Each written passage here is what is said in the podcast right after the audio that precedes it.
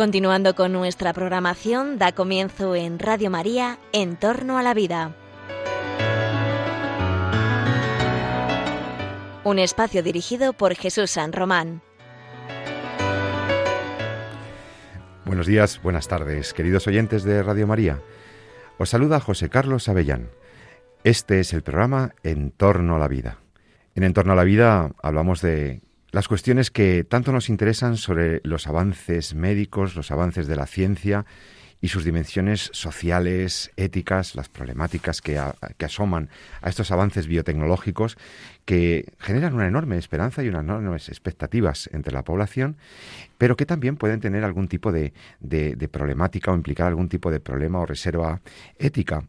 ciertamente los que nos dedicamos a la bioética sabemos que no todo lo que se puede hacer técnicamente o científicamente debe ser realizado, porque eh, no todo lo que se presenta como un progreso científico, no todo necesariamente representa un progreso para el ser humano o un bien para el hombre.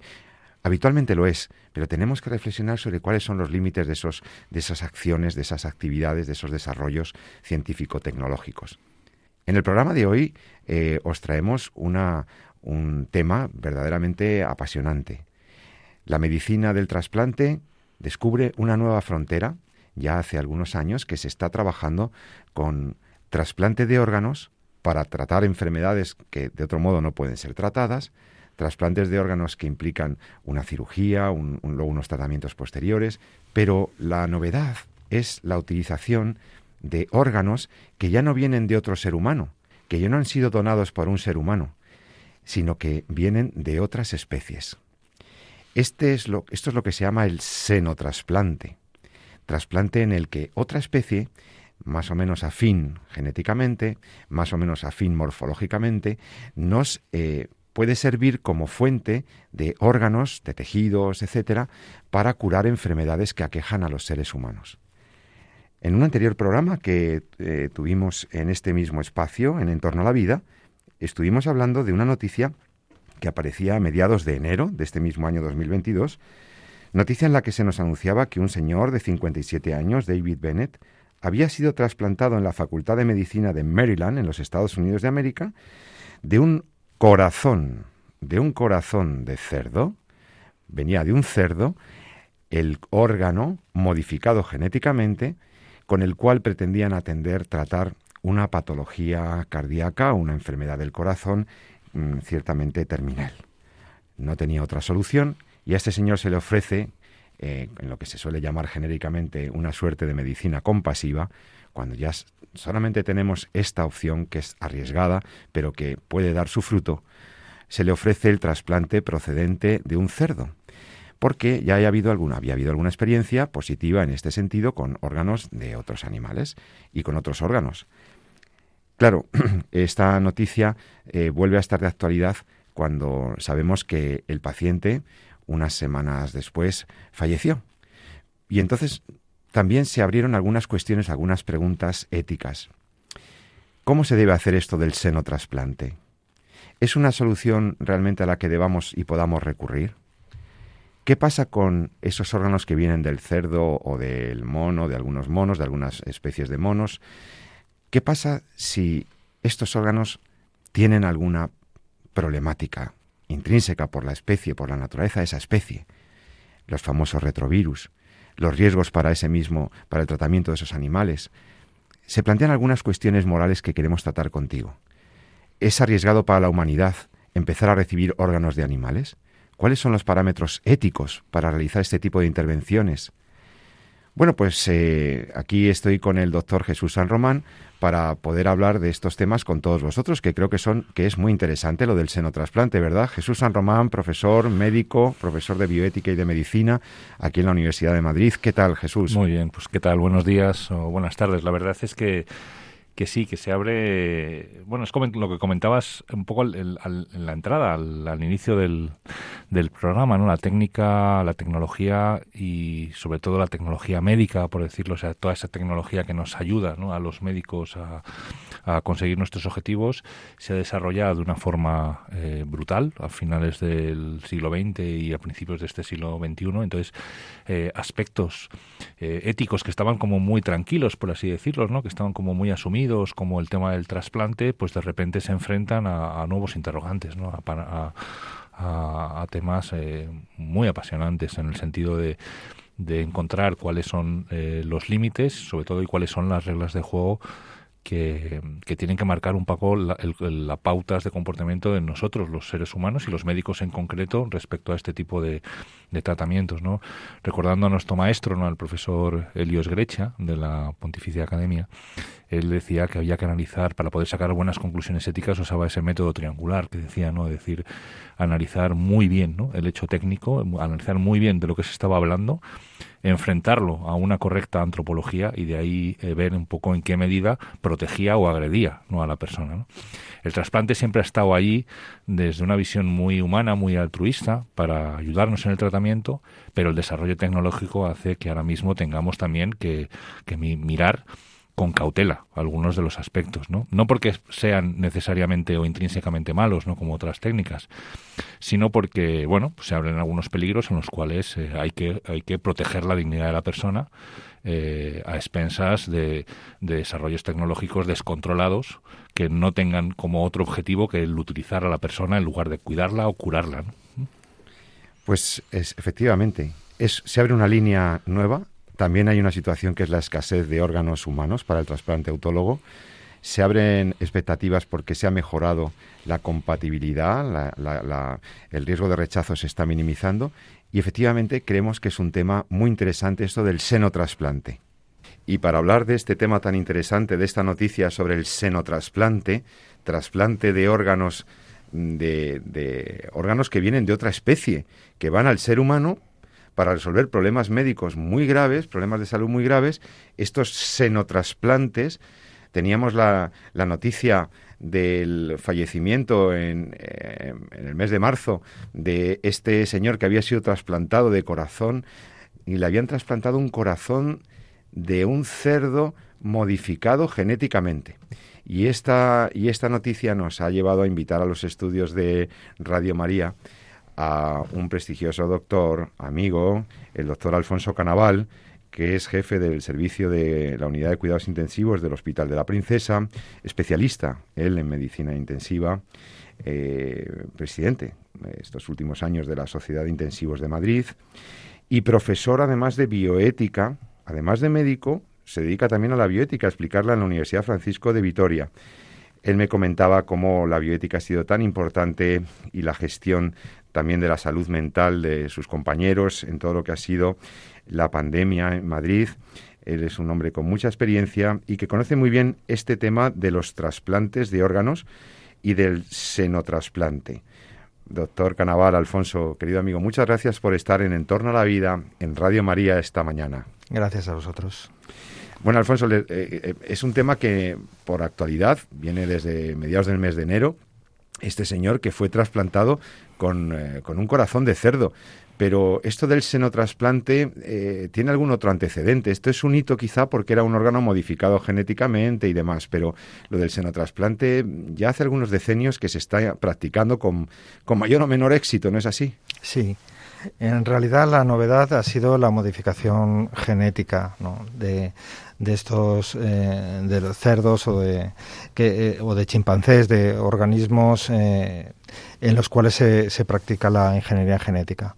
Pero antes del de, desarrollo de estas técnicas de modificación genética sí se ha intentado en, en otras ocasiones muy remotas y excepcionales como el, el intento de transfundir un, sangre de un, de un cordero a un, a un, ser humano en el siglo XVII y algunos otros intentos sobre todo a partir de principios del siglo XX, en los cuales se empezaron a hacer eh, pues trasplantes de órganos, de riñones, de, de chimpancé a ser humano, todos abocados al fracaso hasta que surgió la, las terapias de inmunosupresión, los inmunosupresores para disminuir la respuesta inmune a esos órganos extraños y eso hizo mm, volver a intentar hacer eh, senotrasplantes tampoco fueron bien porque uno de los problemas fundamentales ha sido el rechazo y a pesar de los inmunosupresores pues no ha habido realmente un impulso de estas técnicas hasta que no se ha empezado a modificar genéticamente.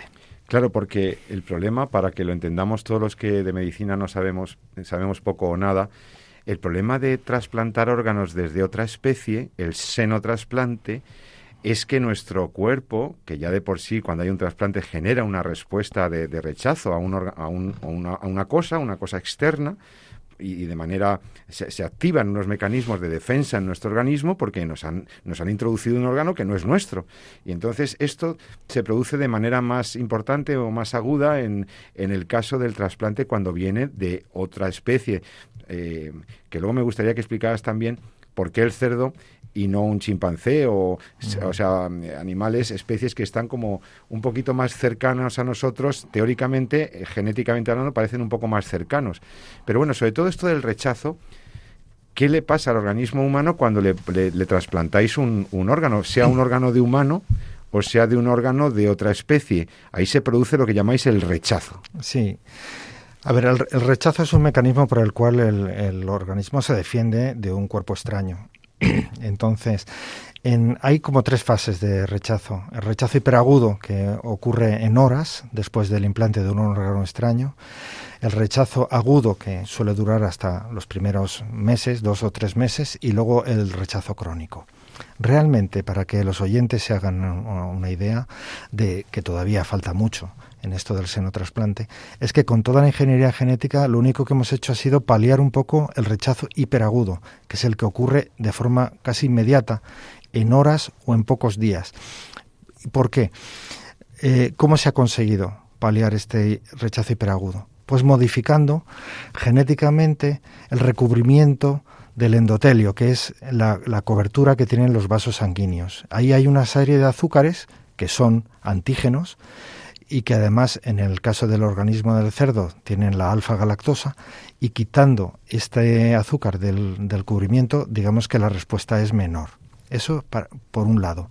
Y por otro lado, modificando la respuesta del complemento. El complemento es un sistema de proteínas que se fabrican en el hígado y que eh, favorece esa respuesta rápida a, la implantación de un cuerpo extraño. Con esas dos cosas es con lo que hemos eh, logrado eh, la medicina eh, disminuir el rechazo hiperagudo, pero no así los otros rechazos que son más larvados, más lentos y que dependen más de la respuesta celular. Y ahí tiene que haber pues eh, más modificaciones genéticas y el uso de inmunosupresión, digamos, intensa. Y eso, pues hoy en día no está resuelto. Y por eso la supervivencia de estos órganos trasplantados de otras especies pues no es, no es muy prolongada. Alfonso, ¿y qué órganos se están trasplantando desde otras especies? ¿Y por qué preferiblemente desde el cerdo frente a los babuinos o los chimpancés? Sí, esto es muy, es muy curioso. Bueno, para empezar, eh, lo primero, la diferencia entre uno y otro. El chimpancé, desde luego, es más afín eh, filogenéticamente al ser humano. Eso, nosotros somos un primate humano. Tenemos bastante más en común. Pero el chimpancé es una es una especie en protección. Eh, porque puede estar en peligro de extinción.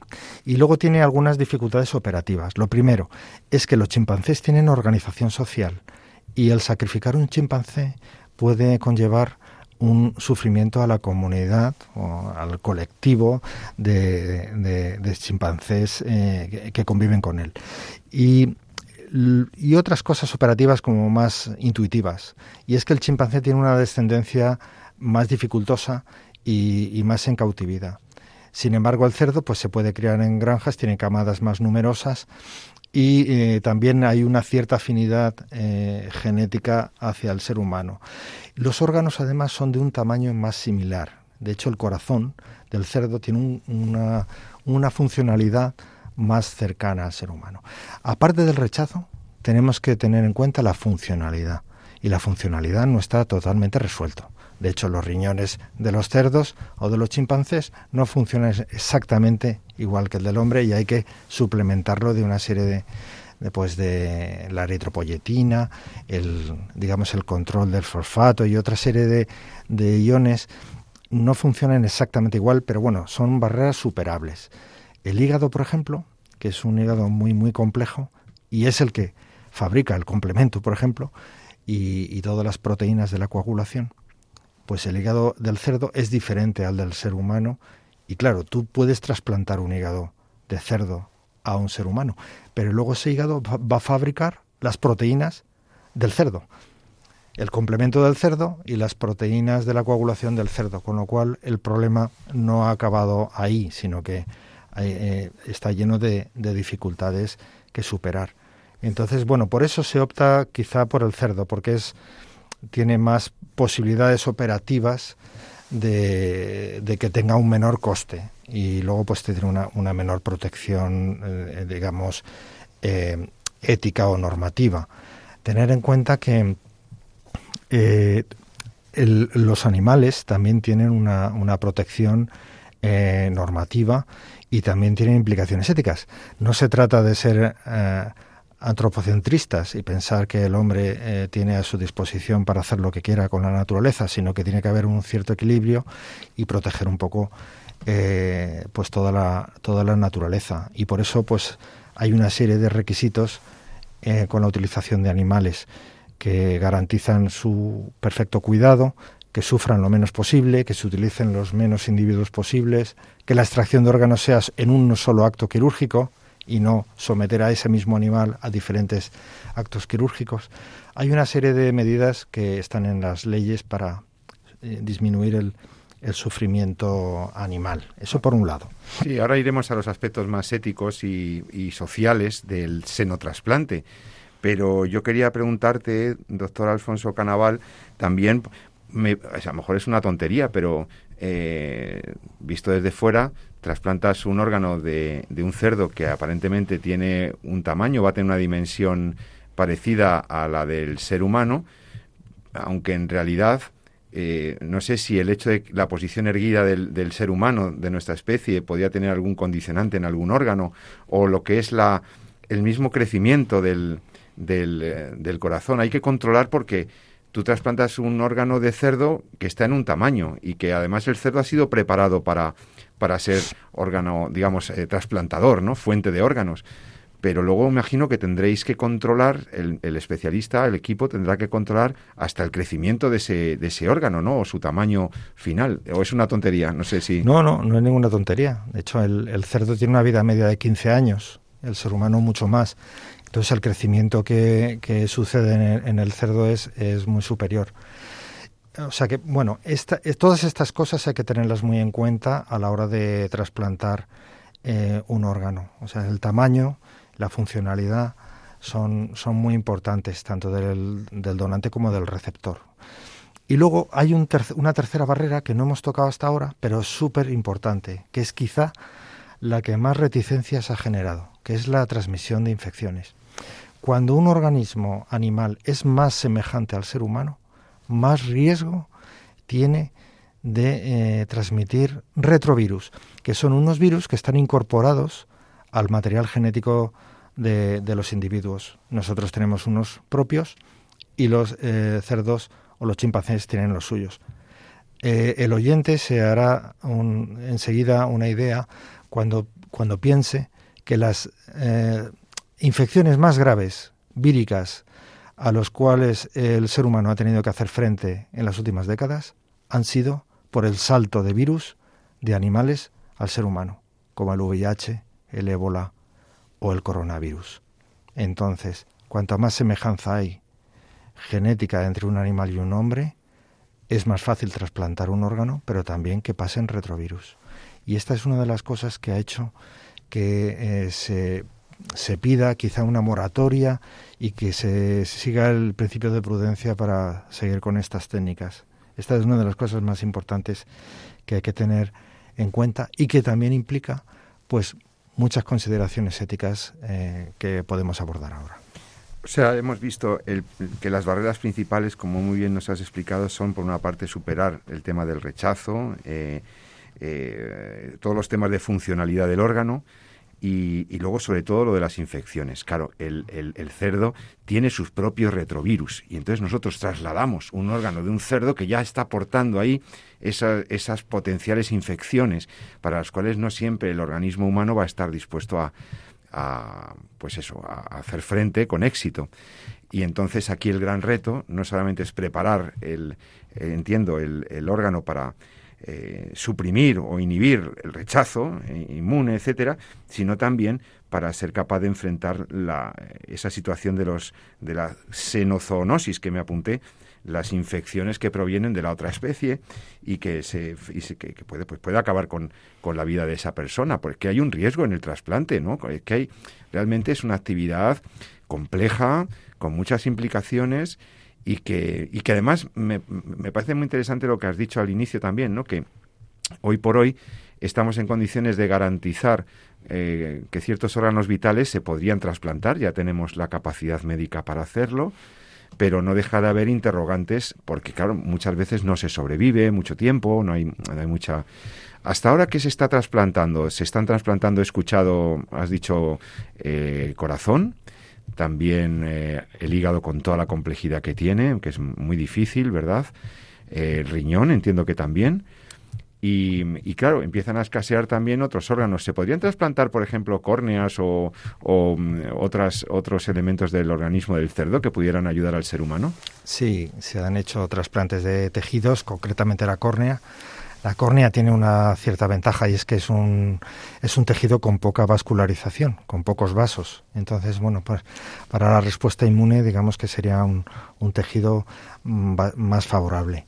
Y luego también se están eh, trasplantando eh, las células pancreáticas los islotes de Langerhans, que son los que producen la insulina. Estos también se han trasplantado. es muy interesante para los diabéticos. Sí. A ver, atención, los oyentes que nos están escuchando, hay una esperanza muy, muy significativa entonces para la diabetes con el trasplante, con el senotrasplante. Sí. los islotes de, pancreáticos se están utilizando tanto eh, procedentes de, de animales modificados genéticamente como también utilizando las terapias de regeneración celular. Bueno, esto es un, desde luego es una puerta abierta y además dentro de los tejidos que se han trasplantado, este es el que más supervivencia ha logrado. Realmente, mm, aunque ninguno tiene un resultado, digamos, eh, óptimo, eh, óptimo pero este de los islotes de, páncreas, pues quizás sea el que lleva ahora mismo más ventaja. Y luego también para el Parkinson también se han estado haciendo eh, implantes celulares. Eh, bueno, pues estos son los tejidos quizá más allá de los órganos que se están trasplantando. La investigación, hay una serie de, normas, eh, muchas veces no escritas en, las leyes, pero que, por ejemplo, en los científicos se hablaba de que, eh, aceptado por la comunidad científica, que no se debían de trasplantar senotrasplantes hasta que no se comprobara que en animales, concretamente se están haciendo trasplantes de cerdo a primate porque es lo más semejante al ser humano. Hasta que esos trasplantes no tengan una supervivencia más allá de tres meses, no se debe de empezar con ensayo clínico sobre ser humano. Y empezar con el trasplante, pues, desde órgano de cerdo al mono. Sí. Y experimentar ahí. Sí. Y, y entonces tenemos que usar cerdos y monos, con unas cautelas éticas, lógicamente, como precaución primera antes de eh, desarrollarlo en humanos. Sí, así es. También se han estado haciendo con pequeños, con animales más pequeños, entre rata y hámster, siempre buscando una, una, una, modificación genética y una equiparación de lo que podría pasar en el ser humano. También se han hecho algunas experimentaciones un poco más cuestionables o más difíciles de, digamos, de, comprender cómo el, el, implante de un riñón de cerdo a una, a una mujer en muerte cerebral, que esto también está reportado en la, en la literatura. Bueno, todas estas... ¿Qué pasó tú? Eh, que, o sea, sirvió, por, la mujer ya estaba fallecida. Sí. Y, bueno, ¿y dónde está el problema ético ahí? Si ya dieron el consentimiento los familiares o, quien, o ella misma a lo mejor a que su cuerpo ya fallecido se pudiera utilizar con este fin experimental, sí. Eh, ¿fue útil? Eh, ¿Tuvo una significación? Bueno, es eh, el tiempo de, de trasplante de seguimiento no fue muy prolongado. Es verdad que sí que sirvió, lo primero, se hizo en una extremidad, en una pierna, donde el acceso vascular es más sencillo y donde el seguimiento del comportamiento del órgano fue mucho más fácil de hacer Y bueno, pues eh, eso de momento es para describir, describir un poco el, rechazo y el, comportamiento de, del órgano trasplantado. Pero bueno, efectivamente lo que, lo que has comentado, eh, una vez que eh, uno es cadáver, pues digamos que, y con los consentimientos adecuados, pues digamos que se podría aceptar eh, de, una forma más o menos ética. Pero bueno, hay otra serie de condicionantes que traen eh, respecto a la vigilancia del receptor del órgano, porque ese receptor de órgano no va a ser como cualquier receptor de un trasplante de órgano, sino que va a tener que tener un seguimiento muy, muy estrecho por las posibilidades de infecciones por los retrovirus. Y no solo le afectan a él, sino también a su entorno más cercano. De tal manera que incluso eh, muchos bioeticistas lo que han hecho ha sido propugnar que el consentimiento informado no solo lo firme el sujeto receptor del órgano, sino sus su entorno, sus, familiares, sus familiares, sus familiares más cercanos. Entonces, también se les ha pedido que no tengan descendencia. Porque claro, tú imagínate que incorporan a su material genético un retrovirus que se, se mezcla o se adhiere a algún retrovirus humano y que eso se puede transmitir a la descendencia y tendríamos unos efectos eh, pues incontrolados en, en las siguientes generaciones. Entonces, claro, el consentimiento ahí es especial. Aparte de que ahí se brinda un apoyo psicológico porque hay personas que pueden eh, no aceptar de buen grado, no sé si ellos o su familia, el que lleve un, un órgano vital de otra, de otra especie. Me parece muy interesante esto de, porque habla de cómo somos seres humanos sociables que vivimos con otros, que nuestras decisiones y las cosas que nos hacen pueden incidir en los demás, pero de manera muy acusada en el caso del senotrasplante. Efectivamente, un ser humano al que se le ha trasplantado un órgano de otra especie, ahí hay unas implicaciones para su entorno que merecen que el consentimiento al trasplante no solamente lo de él directamente afectado, sino también familiares, cercanos, etcétera. Esto me parece muy interesante y muy sugerente para, para hablar de cómo se debe socializar también los temas éticos y los temas del consentimiento informado. No vivimos solos, efectivamente. Estamos hablando en Radio María con el doctor Alfonso Canaval, eh, médico especialista en la UCI del Hospital de la Princesa, bioético, y estamos hablando de los trasplantes desde órganos de animales la noticia de la, bueno, pues la corta supervivencia de este trasplantado de, corazón, de, un corazón de cerdo, que falleció este mes de marzo, pues nos ha hecho reflexionar sobre los aspectos éticos del llamado senotrasplante. Realmente estamos viendo que hay un problema ético con el cuidado de los animales que se usan y se van a utilizar como donantes, ¿no? como fuente de los órganos. Esto es muy importante tranquilizar a la gente de los protocolos que hay pues para seleccionar esas especies, para esos individuos, cómo se les cuida, cómo no se somete al animal a un, a un sufrimiento innecesario. Hay una legislación ya avanzada sobre eso, ¿verdad, doctor? Ahora, eh, también es que hay que preparar esos individuos que van a ser fuente de órganos de una manera muy específica, ¿no es así? Hay un cuidado especial con estos que van a ser donantes, estos cerditos que van a servir para salvar vidas humanas. Sí, de hecho, una de las, de las cuestiones que se hace con este tipo de, trasplantes es que el coste es bastante elevado, porque lo primero que los individuos son sometidos a, a, ingeniería genética para que tengan esa modificación y sean más compatibles con el ser humano. Pero luego hay que cuidarlos mucho en cuanto a que no tengan infecciones. Tener en cuenta que en, el cerdo no solo están los retrovirus, que es la amenaza principal, sino que hay una serie de infecciones propias del cerdo, como la hepatitis del cerdo, la encefalitis porcina, hay una serie de, parasitosis como la, la triquinosis, otra serie de enfermedades que habría que evitar porque se podrían transmitir y eso eh, conlleva unos cuidados en, pues, pues de elevado coste eh, de ese, en, esas granjas ¿no? de, crianza para esos cerdos. Luego otra cosa diferente en este tipo de trasplante es que em, es diferente al trasplante halogénico entre humanos porque no es altruista, porque están las empresas. De hecho, la que ha hecho el trasplante de corazón recientemente en Nueva York a un, a un, a un ser humano es una empresa privada que se dedica a investigar sobre... ¿No es la misma que preparó a Dolly? Eh, sí. A la ovejita. es la misma. La misma empresa americana que preparó el trasplante, esa transferencia de núcleo, esa clonación de la oveja Dolly, es la misma que preparó ese trasplante de corazón, ¿no? los mecanismos, la infraestructura, digamos. La infraestructura. Y, y, están sujetos a patentes. Entonces es muy difícil que este tipo de trasplantes pudiera encajar con la legislación actual y habría que hacer una específica para este tipo de trasplantes, porque lo primero, el altruismo no estaría eh, contemplado porque sería muy difícil que fuera anónimo este tipo de, trasplantes. Imaginaros que ha sido noticia mundial el, receptor de, corazón, imagínate la confidencialidad donde queda, y luego pues porque eh, el coste es elevado. Y además, como esto se propugna, este tipo de trasplantes, como una medida temporal, no, no definitiva, sino porque se sabe actualmente con el conocimiento actual que digamos que lo que produce es ganar tiempo al enfermo, pero sabemos que ese injerto va a durar unos meses. Actualmente no va a durar mucho más. Al final, lo que se piensa es que aumentará todavía más la demanda de órganos, porque sobrevivirán más personas, más personas que estarán esperando un órgano humano al final. Entonces, bueno, hay una serie de...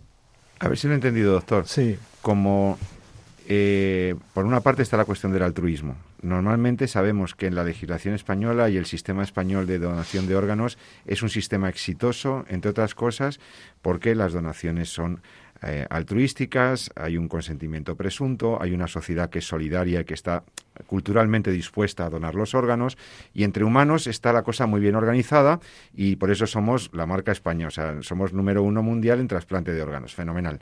Ahora estamos hablando de una situación distinta con las particularidades que está explicando el doctor Canaval, en el que reclamaría una normativa, reclamaría unas especificidades legales para la confidencialidad, para regular lo que es una actividad que no va a ser altruista. Aquí son empresas que prepararán los cerditos, prepararán toda la infraestructura técnica y genética para preparar eso para que sea exitoso y van a cobrar por ello. Es, eh, ahí va a haber un lucro. Entonces, ya las garantías de solidaridad, altruismo, confidencialidad ya vienen comprometidas. Y eso es una exigencia para el bioderecho futuro, para el futuro bioderecho, la propia, la futura biolegislación, toda vez que, por una parte, escasean los órganos humanos, escasean porque eh, efectivamente hay menos accidentes de tráfico eh, y en otros países siempre, como ha dicho el doctor Canaval, siempre va a haber demanda, siempre vamos a satisfacer eh, vamos a ser muy complicado el satisfacer la demanda de órganos para trasplante que hay. Quiero recordar que no estamos ni en el 10% en, en promedio mundial, ¿no? O sea, de, de, cada 100 peticiones de órganos que hay indicadas ¿no? para trasplante, solamente en el mundo se satisface un promedio de, de 10 de esas 100, ¿no? O sea, una cosa así. siendo así que escasean los órganos humanos, pensábamos que la panacea, la solución podría ser órganos de especies cercanas, factibles, como hemos visto, con, con características que permitirían el, el seno trasplante. Pero entonces se plantea esta circunstancia. Se favorece el seno trasplante, pero sabemos que el seno trasplante, esos injertos, esos órganos de otras especies, no garantizan la supervivencia más allá de unos meses. Y siempre va a haber personas demandando órganos humanos. Y se podría dar la paradójica situación de que si favorecemos el seno trasplante, entonces deje de haber donaciones de humanos, porque la gente piensa, bueno, pues ya, ya están los cerditos. Y esto no es así. Seguimos necesitando que la gente haga un testamento vital, oponga o no se oponga a la donación de sus órganos, porque vamos a ver, si los órganos cuando tú ya falleces, ¿para qué te van a servir? O sea, y puedes salvar una vida. Entonces no es así, doctor. Vosotros es lo que manejáis con las familias y, y, lo que maneja la ONT, ¿no? Esa idea de que, hombre, el, el, el, halogénico, el alotrasplante sigue siendo la opción número uno. Eh, trasplante entre humanos, ¿no es así? Sí, has dado en la clave. Esa es una de las mayores amenazas que puede ocurrir y es que eh, las personas sientan menos necesidad de donar órganos al haber una alternativa, pero una alternativa que no es real. Actualmente no es, no es factible.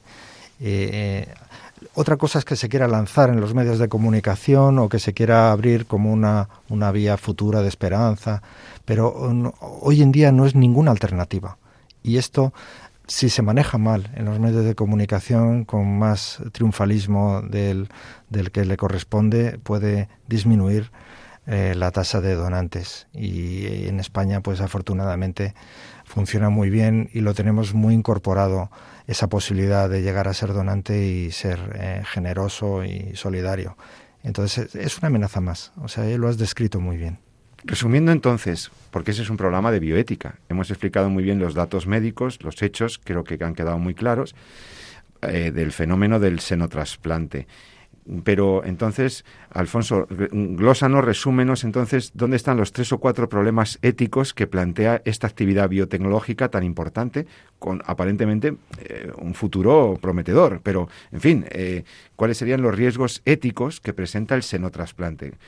Esquemáticamente para ya reasumir todo lo que hemos hablado. Sí, bueno, aparte de las barreras que mm, se minimizan y que existen ahí, como las, hemos eh, repasado al principio, de la funcionalidad, el rechazo y las infecciones, esto desde luego es eh, primordial y hace que haya que balancear el riesgo-beneficio. Eh, realmente eso en ética hay que balancearlo, siempre que uno eh, considera una nueva terapia. Así que yo creo que el balancear el riesgo-beneficio, pensar en la repercusión social que puede haber con la transmisión de infecciones, tenemos que eh, tener muy en cuenta los principios éticos, la Declaración de Derechos de los Animales, que eh, se hizo por la UNESCO y toda la legislación europea, las directivas europeas son de los años 80 más o menos, sobre los derechos de los animales, por un lado. Por otro lado, pues toda la repercusión que tiene en el ser humano en el consentimiento informado. Que se convierte en un consentimiento necesariamente social. Es social y tiene unas eh, particularidades muy, muy específicas y luego pues también pues que eh, rompe un poquito con la línea que caracteriza esta actividad de trasplantes como es el que sea anónimo, el que sea altruista, que sea solidario. Todo esto es diferente. Aquí hay patentes, hay empresas eh, potentes. Y luego, una, una, de las cosas que solemos hacer los, médicos o la sociedad es que eh, aceptamos fácilmente el desarrollo tecnológico sin balancear muy bien eh, con el principio de prudencia el riesgo-beneficio. Y esto al seno trasplante le falta mucho todavía. Solo hemos podido mejorar el rechazo agudo, pero nada más que eso. Perfecto, pues yo creo que ha quedado muy bien, muy bien explicado, muy bien glosado. Como siempre vemos que los avances médicos, los avances biotecnológicos representan una esperanza y una expectativa cierta de mejora de las condiciones de vida de las personas y de sus condiciones de salud.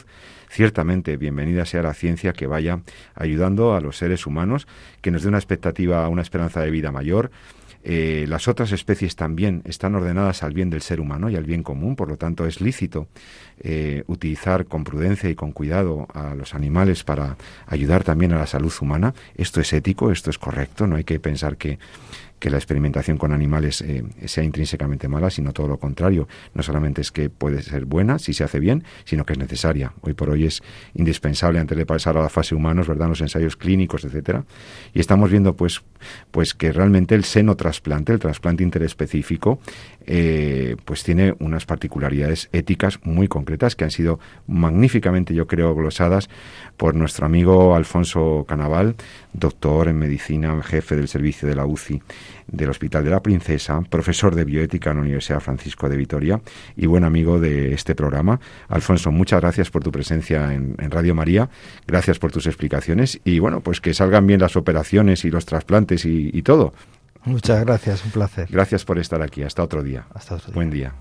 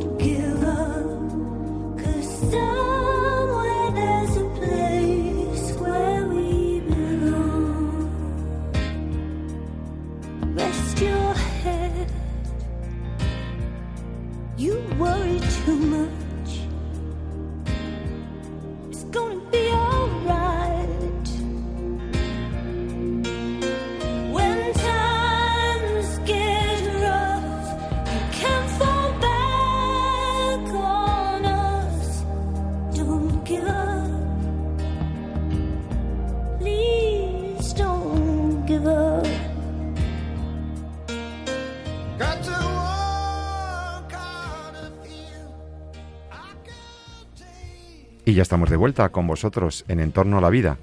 Soy José Carlos Avellán. Hemos estado hablando con el doctor Alfonso Canaval. Después de esta canción, de este momento de descanso, eh, vamos a seguir acotando algunos aspectos que han aparecido no solo en la entrevista, sino también en nuestro comentario inicial con el doctor Jesús San Román. Esto del senotrasplante, como veis, es interesantísimo. Genera expectativas grandes. Pero mm, hay alguna cosa que me decía el doctor Jesús San Román que él quería comentar a la luz, no, solo de la entrevista, sino lo que significa el hecho del trasplante hoy por hoy. Jesús, ¿qué, Sí, qué te ha parecido? ¿Cómo... Me ha parecido formidable, como todo lo que comenta además el doctor Canaval, al cual pues tuve ocasión incluso de, de- de leer, ¿no? En- he tenido ocasión de leer en, en algún artículo de medicina clínica, precisamente cuestiones de, de bioética del paciente terminal eh, muy, muy bonitas, ¿no? Entonces, bueno, sí que hay cosas que que yo creo que, que conviene recordar ¿no? respecto al trasplante, ¿no? A- pues en, en el marco que ha destacado muy bien el doctor Canaval en el marco de su entrevista y que comentamos también en el programa en el programa anterior. Se abren nuevas perspectivas en relación al, al trasplante, esto no cabe duda, la tecnología está cada vez más eh, desarrollada, no solamente para utilizar eh, en lo que también ha explicado y muy bien explicado el doctor Canaval, que es el tema del senotrasplante, sino que en algún otro programa incluso comentábamos el desarrollo de quimeras, es decir, el desarrollo incluso de utilización de animales para desarrollar órganos procedentes de células troncales o células madre eh, humanas que acaban generando un órgano humano que posteriormente es re o trasplantado a- al propietario de esas células o a otro enfermo. Esto es lo que comentamos en un programa como una quimera, es decir, un animal que lleva en sí eh, genes o material o tejido de otra especie, en este caso humana, para, pues, desarrollar un páncreas, por ejemplo, que luego será trasplantado a, una persona.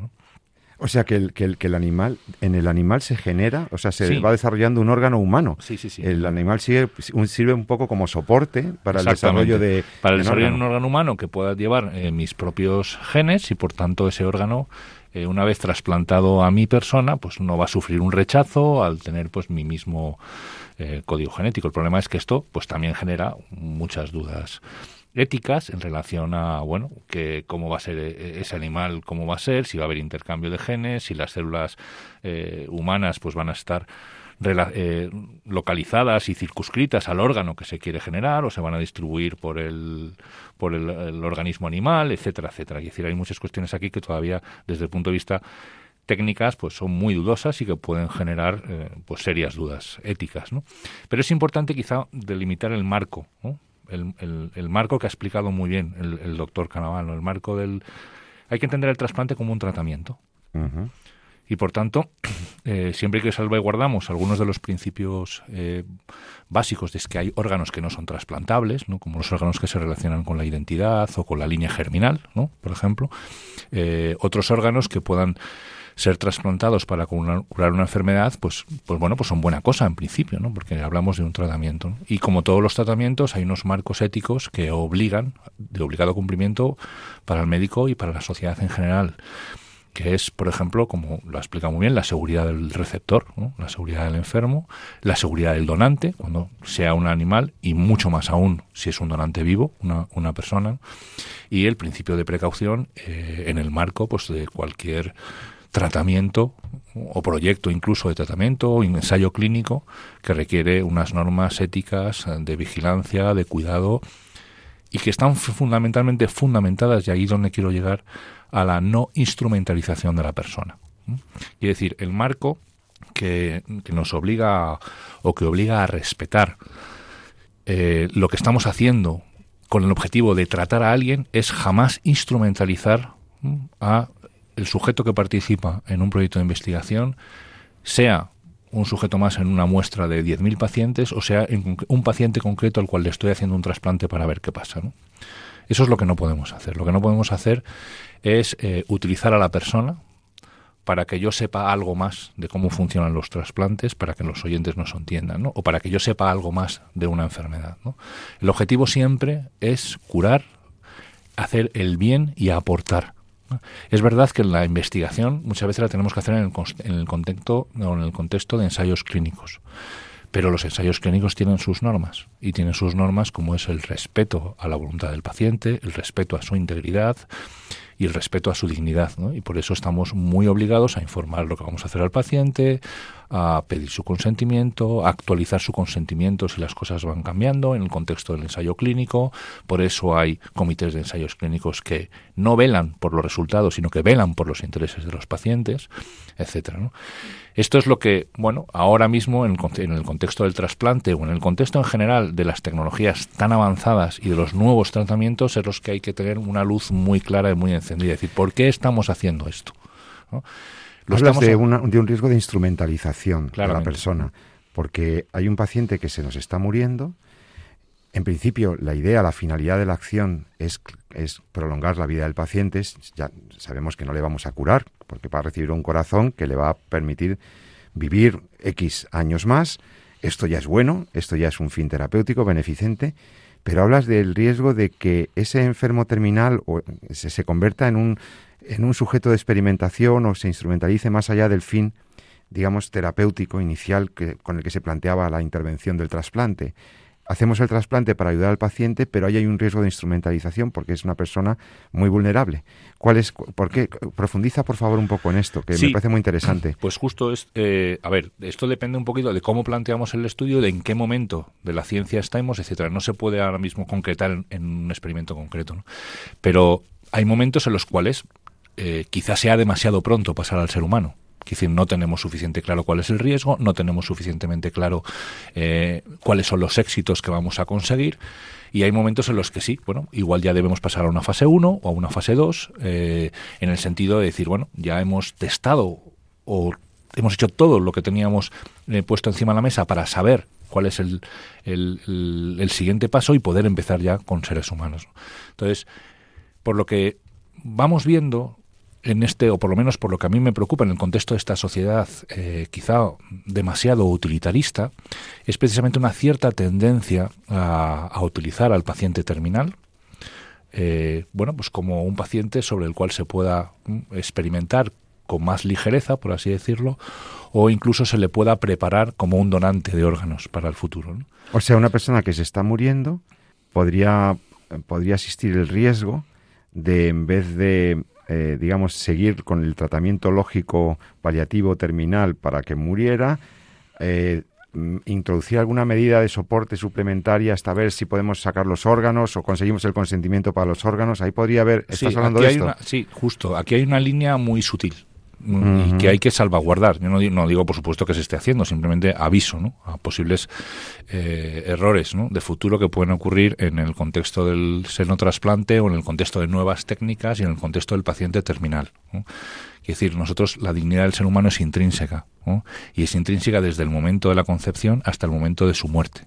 ¿vale? No la perdemos en ningún momento y, por tanto, en ningún momento dado somos susceptibles de poder ser instrumentalizados ¿no? Utilizados. o utilizados. Exacto. Exactamente. Por Entonces, bueno que sea el fin. Exactamente. Entonces, los ensayos clínicos existen y están justificados desde el punto de vista ético. Si no, la medicina no habría avanzado. Nosotros no estaríamos aquí ofreciendo los tratamientos que hoy por hoy podemos avanzar. ¿no? Pero están eh, garantizados o protegidos eh, precisamente para salvaguardar esta dignidad. ¿no? Y por eso hay unas normas. ¿no? Y ahí es una de las normas es eh, maximizar el beneficio y reducir al máximo el riesgo. ¿no? Antes de plantearnos un, experimento, pensamos, ¿el riesgo está disminuido al máximo? Eh, los pacientes, voy a poder ofrecer el máximo beneficio que puedo ofrecer a los pacientes que van a participar en un ensayo clínico. El consentimiento es correcto, está perdido, está pedido, está actualizado. Hay alguien externo como un comité ético que vela por los derechos de esos pacientes y que va a revisar lo que yo estoy haciendo. Todo eso está ahí, puesto encima de la mesa en un ensayo clínico para precisamente garantizar el respeto a la dignidad de la persona. Y luego está nuestra, nuestros últimos momentos de vida. Nosotros no perdemos la dignidad por el hecho de que la muerte sea pronta. ¿Mm? Eh, el médico está obligado a velar por la seguridad del paciente y lo que no puede hacer con un adulto sano tampoco lo puede hacer con un enfermo terminal en relación a su el respeto a su dignidad. Y esto es importante también porque, bueno, ya vamos viendo lo que está ocurriendo, sobre todo con, con la ley de eutanasia, de cómo estamos deshumanizando, en cierta medida, los últimos momentos de nuestra existencia. Y hay que seguir o velar, porque hasta el final de nuestros tiempos, hasta el final de nuestros días, la sociedad y el médico esté con nosotros para acompañarnos y respetarnos hasta el momento de la muerte. O sea que está muy bien, se podría decir que eh, el senotrasplante y el trasplante de órganos es una intervención médica, médico-quirúrgica compleja, pero que eh, se puede y se debe hacer en determinadas condiciones.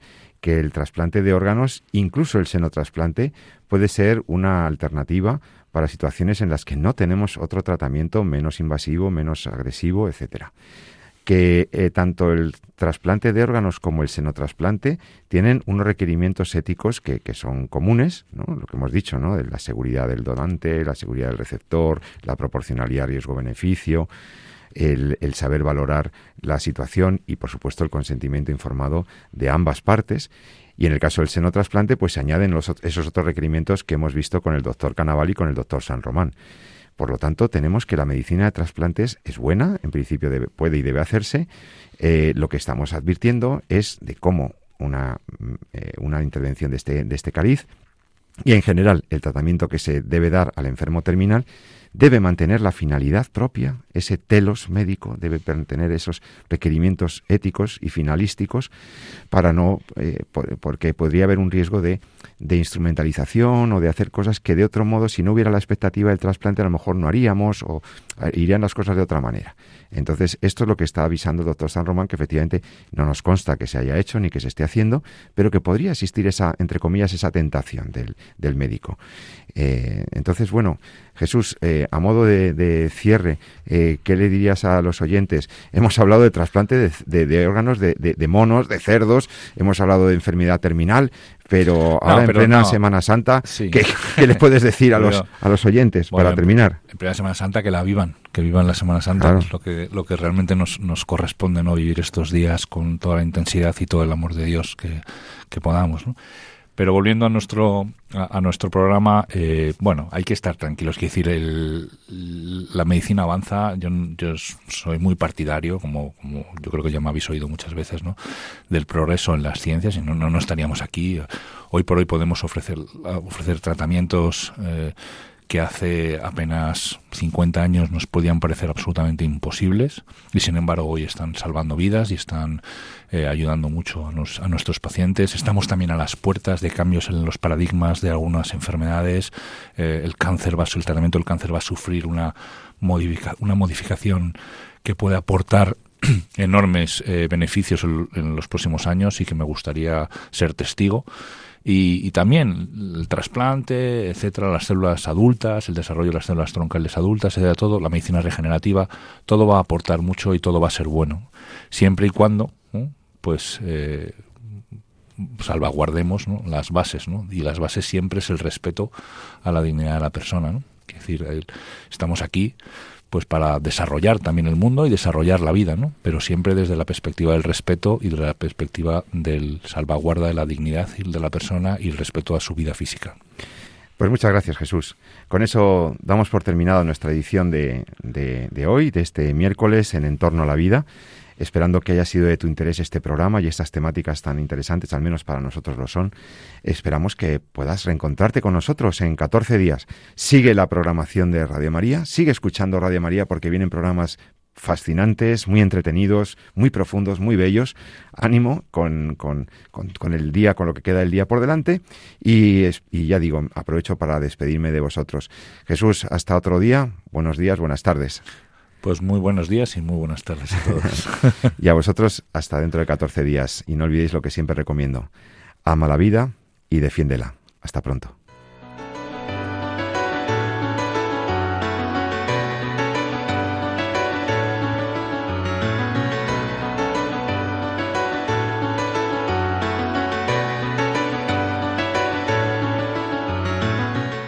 Finaliza así en Radio María, En torno a la vida.